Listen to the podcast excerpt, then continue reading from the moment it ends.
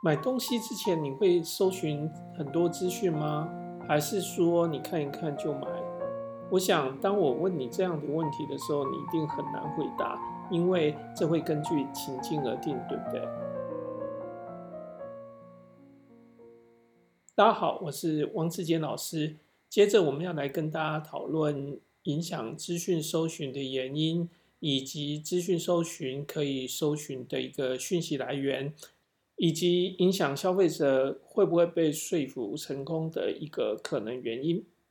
那我们就先从这个影响资讯搜寻的原因来谈起。资讯搜寻的影响因素很多，在某些的情况下面，消费者比较会进行资讯搜寻；在相反的某一些情况下面，消费者就不会进行太多的资讯搜寻。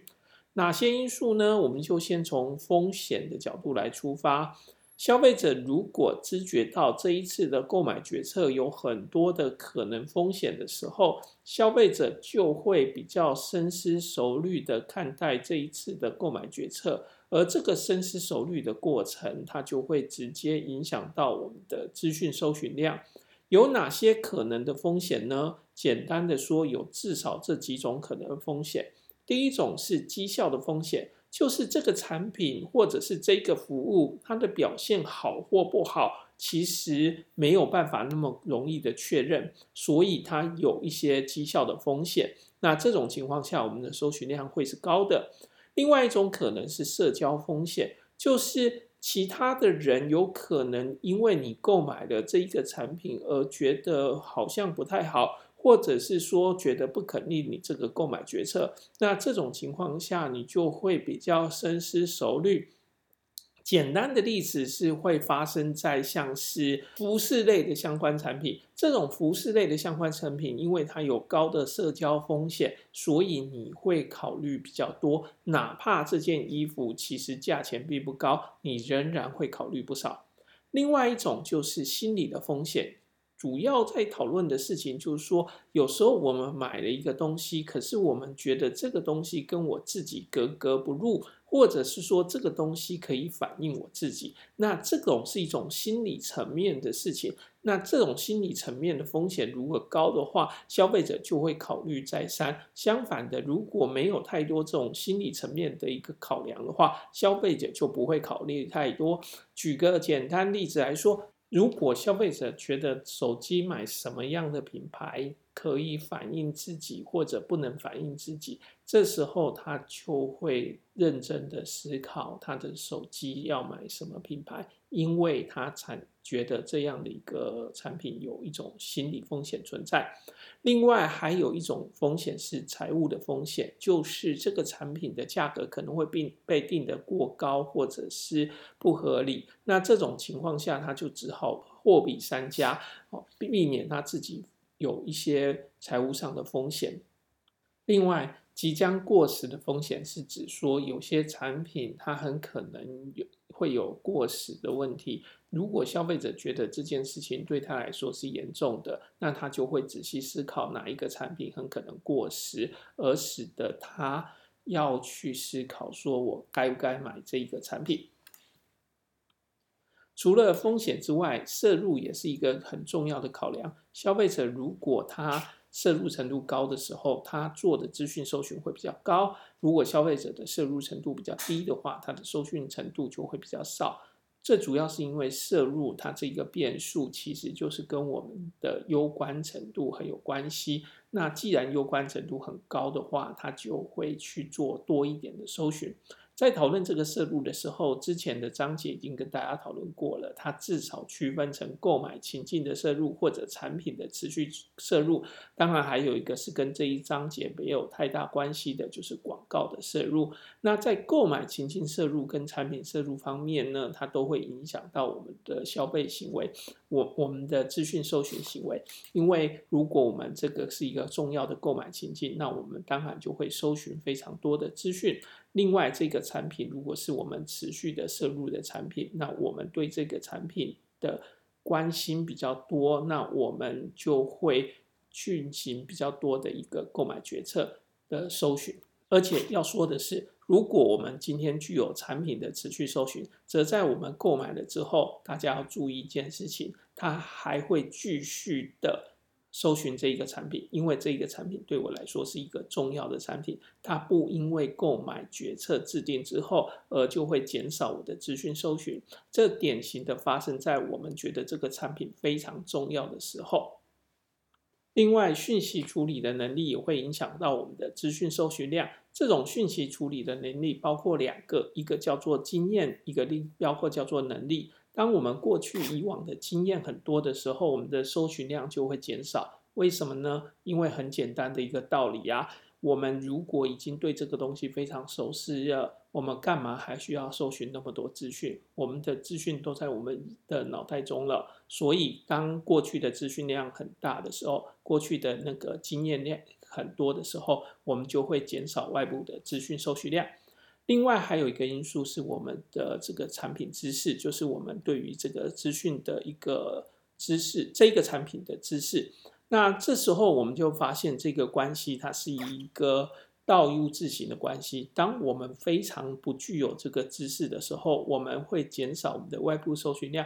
原因很简单，因为我们不具有能力，我们连得到资讯之后判断这个资讯的能力都没有。这种情况下，我们当然无法搜寻太多的知识了，太多的资讯了。为什么呢？因为很简单，搜完了以后你也看不懂。那相反的，在另外一个极端，就是当我们具有非常多的知识的时候，我们也会有非常低的资讯收集量。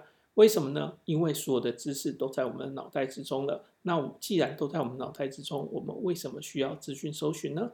所以这两个极端下的情况下，我们的资讯搜寻量都是减少的。但在什么情况下资讯搜寻量是特别多的呢？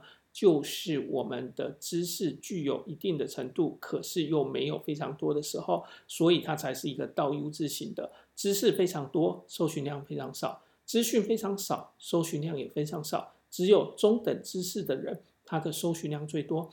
也就是说，他看得懂这这个搜寻获得的结果，可是又没有非常具有知识。这种情况下，他的资讯搜寻量就很多。再来，我们要讨论一件事情，就是时间的压力。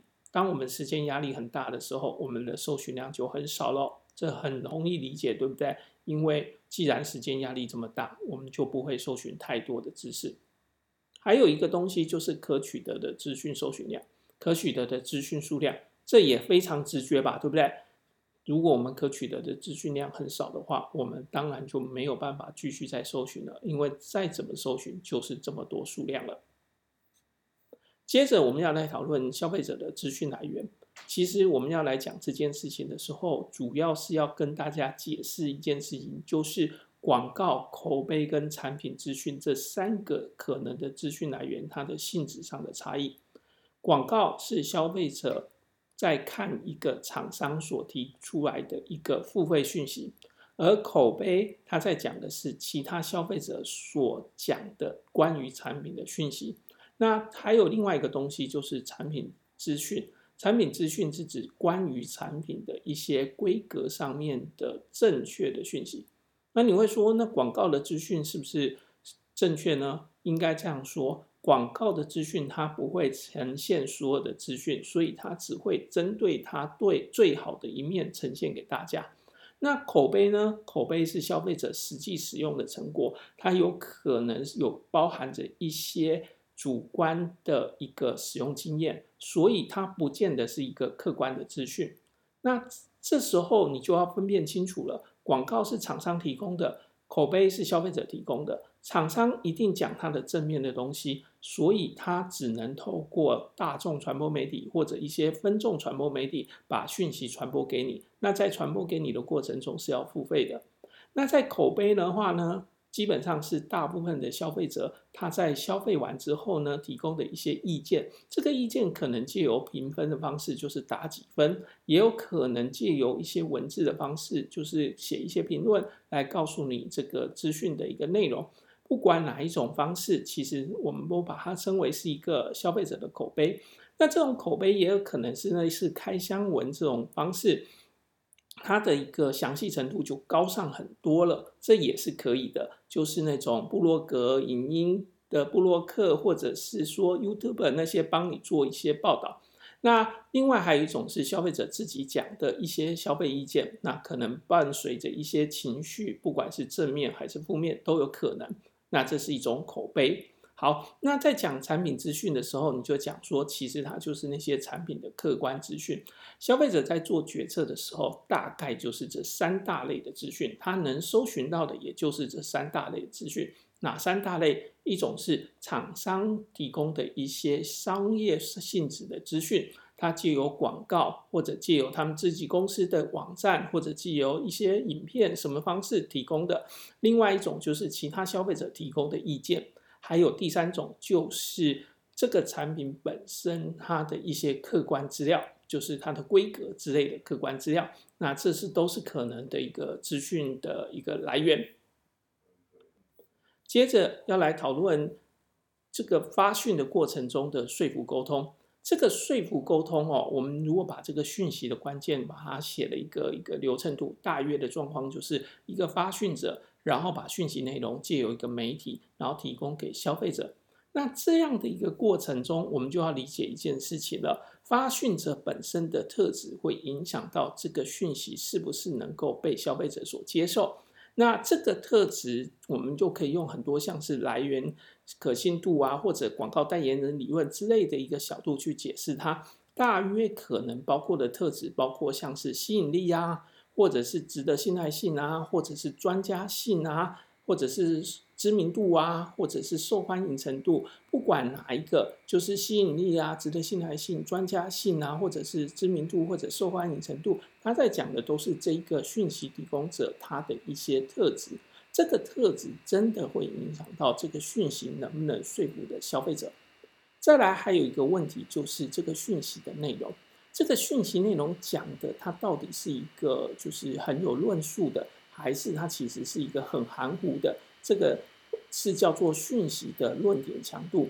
我们要知道说，论点强度很强的讯息听起来非常无聊，可是它好像很多道理。那讯息的论点强度很弱的，它基本上从感性的角度出发。然后没有去讲为什么他这样说，那可是他的一个情感诉诉求会比较高，所以论点强度会影响到讯息的说服。那至于哪一种论点强度好呢？这专是你要沟通什么样的讯息。再来就是修辞的技巧，有时候修辞是广告说服的一个很重要关键，让消费者感到共鸣是一个非常重要的。当然还有一个因素是幽默。有时候幽默的讯息很容易赢得消费者的青睐，还有一种可能是恐惧的诉求。有些时候，恐惧的诉求可以拿来提醒消费者，或者从某一个角度出发，像是戒烟或者安全宣导，或者是癌症等等的，它都有可能使用恐惧诉求的方式。可是，恐惧诉求也会有可能让消费者产生一个选择性的一个回避这个步入这个资讯的一个情况。他遇到这个资讯就选择性的不去注意它，这都会造成这个恐惧诉求的一个效果的好坏。当然，还有一个可能的因素，就是消费者自身的因素，包括了消费者的收讯者跟发讯者的关系或者互动，这都会影响到这个说服有没有达到效果。另外，收讯者如何理解广告代言背后的动机？像是有一种理论，就是叫做说服知识理论。他在讲的是说，消费者是不是怀疑厂商在做这件事情的时候，他背后的真正动机？那如果消费者很具有这种说服知识的话，他觉得每件事情都是厂商在设法说服他。那这种情况下，消费者就会怀疑说，这个资讯的一个。就是公正的程度，那这种情况下，消费者的说服就没有办法达到想象中的效果，好吧？以上就是关于这个消费者的资讯搜寻量怎么决定，以及消费者他在说服上面是会受什么因素影响，以及消费者的资讯搜寻的管道。